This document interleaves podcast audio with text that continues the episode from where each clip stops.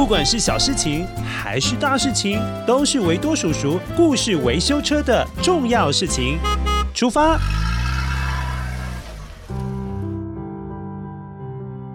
啊啊！艾摩斯爷爷，最近有好多人都改名叫做鲑鱼。啊，小乌鸦，改名字叫鲑鱼很简单。可是要成为一只真正的鲑鱼，是需要很久的磨练，也要够聪明、够勇敢，才能够蜕变成成熟的鲑鱼哦。啊啊！真的，原来要当鲑鱼要长大这么样的不容易呀！是啊，而且每一只成熟的鲑鱼。可都是世界上最厉害的马拉松选手，他们可是要游很远很远的距离哦，才能够返回家里。小乌鸦，艾摩斯爷爷说的一点都没错哦。今天故事维修车就来告诉你鲑鱼的故事。嗯嗯，太好了！每次碰到大小问题，都有维修车出来帮忙解释，耶！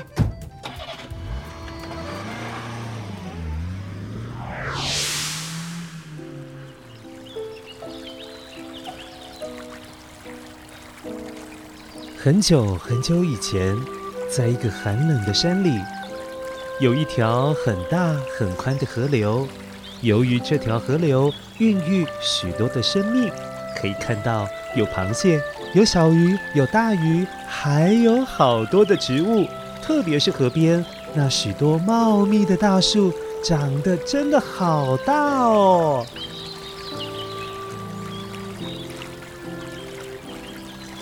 那些都是因为河流的滋养，才能够让这座山林保持那么漂亮的风景。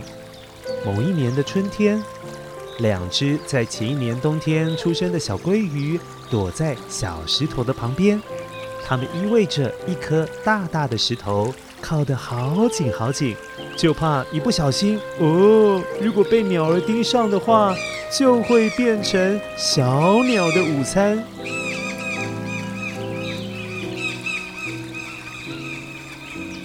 这两只鲑鱼是兄弟，哥哥是勇敢的大宝，弟弟是聪明的二宝。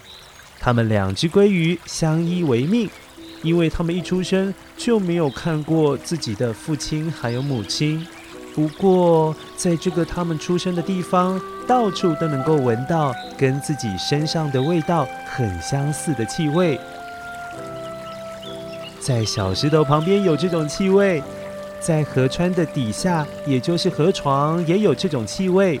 他们两兄弟一直觉得，嗯，那应该就是爸爸妈妈的味道，也是家的味道。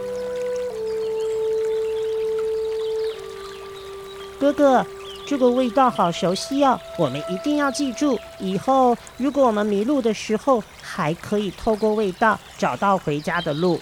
二宝啊，我才不会迷路嘞！这个味道我已经牢牢记在脑海了，反正以后去哪里你都跟着我就对了。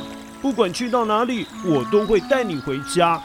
嗯，那条宽敞的河流，到了雨季的时候，因为下雨的关系，水就会变得特别的多。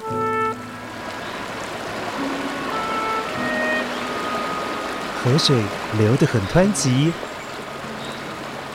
到了干季的时候，河水流得就很缓慢，就好像微风吹过来一样，嗯，好温柔哦。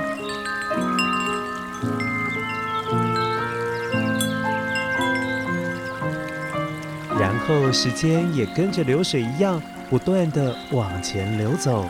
很快的，整整过了一年，大宝还有二宝都满一岁喽，他们也都长高长长了。大约长到了十三公分左右。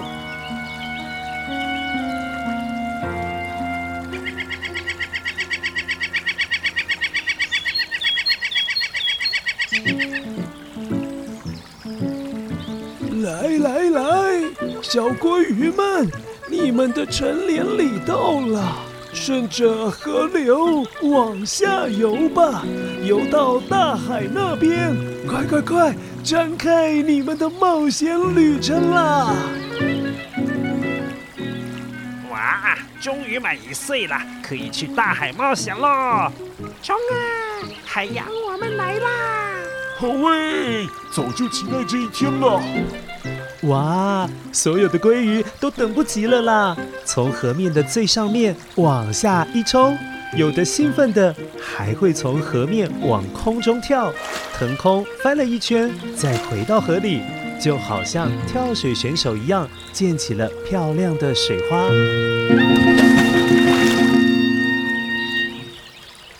哎，哥哥，大家都往海洋的方向游过去，不知道那里会有什么东西呀？呃，会不会有危险呢？二宝啊，你不用担心啦。既然大家都一起去，肯定不会有什么问题啊。你就跟在我的身边就好啦，我会保护你的。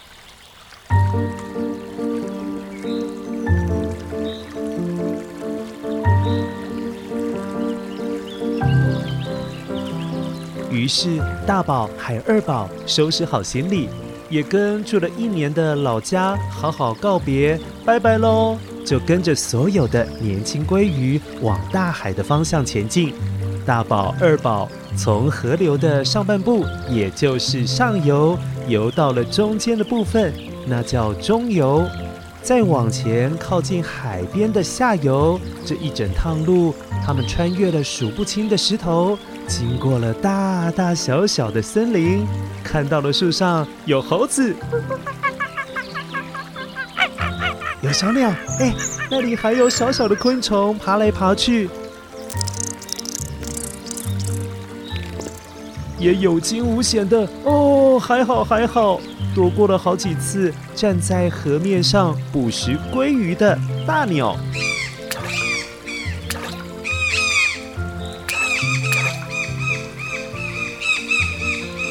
二宝，小心啊！啊啊啊！好险，好险，差点就变成大鸟的食物了。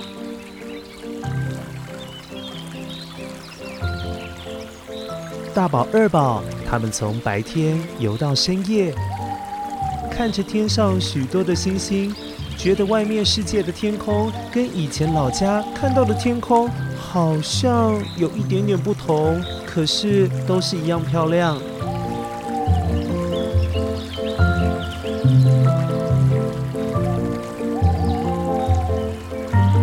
最后，他们在某一天的早晨，终于来到了一片广阔无垠的蓝蓝的海洋，那是看不到尽头的大海哦。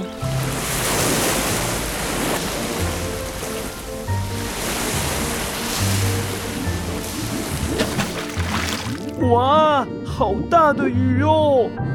原来这里就是大海呀！到海里面的鱼都好多哦。呃，有些还好大哦！哇，二宝，你看那条鱼好大哦，还会喷水耶！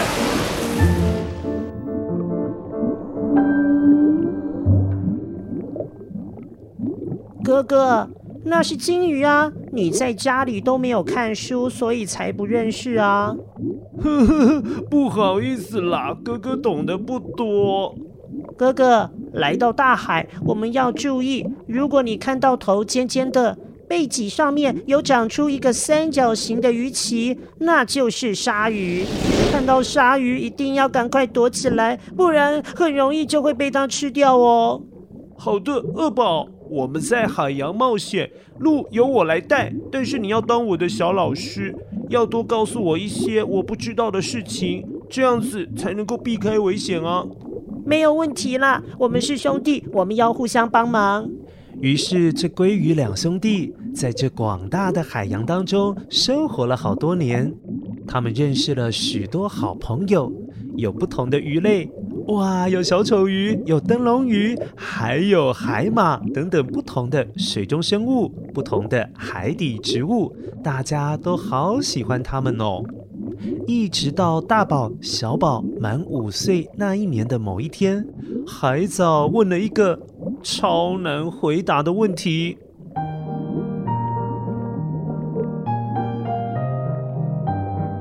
咦，大宝、二宝，你们到海洋那么久了，都没有听过你们提起自己的老家哎。海藻，你让我想起来，我们的老家很漂亮，那是一条两边都长满大树的河流，水很清澈，有阳光的时候，水里面都会一直闪闪发亮。那里有我们最熟悉的味道，特别是家附近有好多大大小小的石头。我们以前常常绕着石头在玩躲猫猫呢。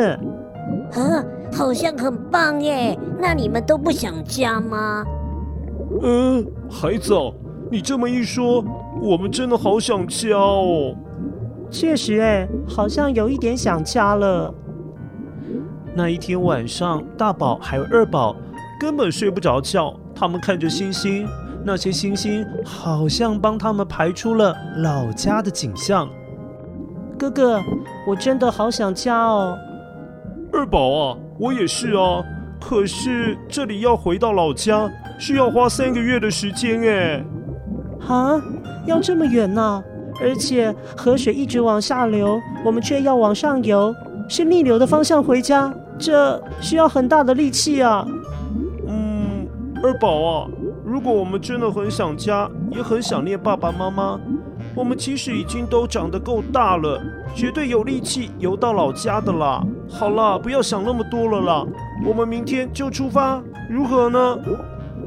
好啊，哥哥，我只要跟着你，就什么都不怕了。我们一定可以回到老家的。大宝、二宝经过一整个晚上的讨论，终于下定决心，嗯，要游到当初来到海洋的那条河流的出海口。他们深深的。吸了一口水，开始逆流而上，往老家的方向奋力前进。当他们抵达河口，惊讶地发现啊，原来他们不是唯一想家的鲑鱼，有好多好多的鲑鱼同伴，竟然都在九月的这一天出现在河流的出海口。看来，所有的鲑鱼在夏天尾巴的九月，不自觉的都好想家哦。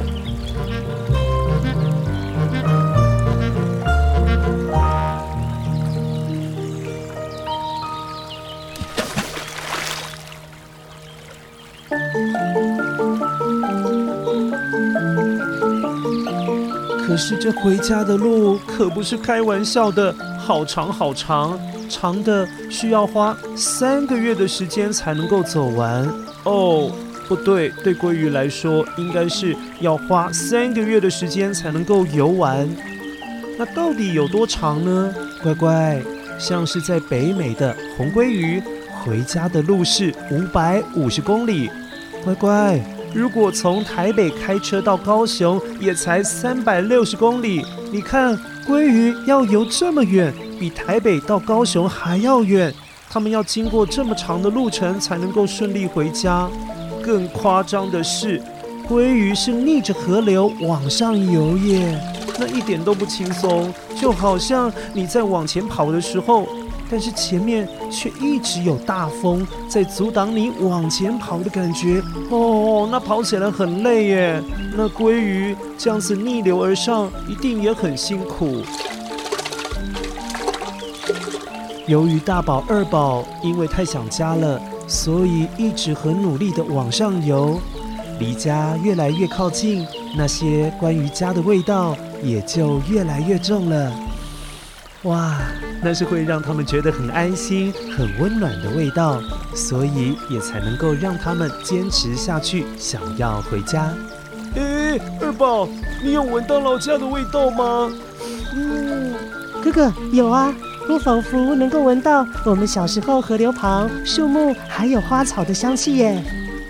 对对对，还有我们家附近那颗大石头的味道，太好了，这表示我们快要到了。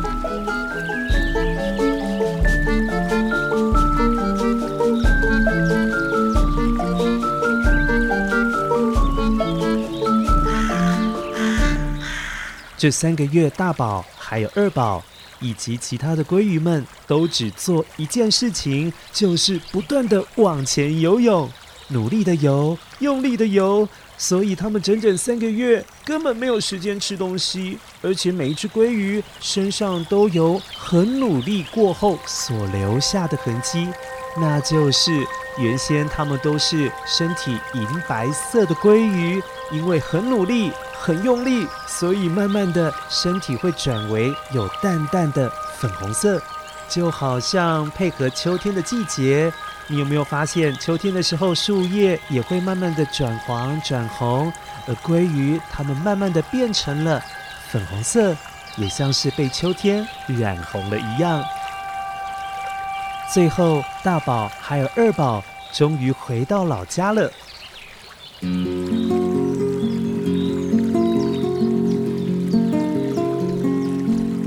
爸，我们终于到家了！你看，村子里好多人也都回来了耶。哥哥，大家都长大了，所以都有力气回家看看故乡啊。对了，住隔壁的表妹小樱花也游回老家，生了好多卵哦。我们快要当舅舅了。是啊，那年爸爸妈妈也是这样，游了三个月之后回到老家，才生下了我们。所以回家就是我们鲑鱼最神圣的任务了。嗯，哥哥，你看，十一月时树叶变成红色、黄色的森林，好漂亮哦。对呀，不知不觉从出发时的夏天，嗯，现在已经进入秋天了，好美的森林哦。故事的最后，就是大宝还有二宝在故乡也遇到了喜欢的对象。他们一起培育了许多的鲑鱼卵宝宝，并且让他们的孩子在隔年长大的时候，又能够跟着他们过去的脚步，到大海里去冒险，去认识新朋友。等待长大的时候，他们又会像之前大宝、二宝一样，会再回到故乡看一看这熟悉的一切。乖乖，故事说完喽。希望你也有机会好好认识你现在住的地方，因为有一天当你长大之后，到外面去念书、去工作，你也会想念这个地方，而这个地方未来就是你的故乡，要好好认识一下哦。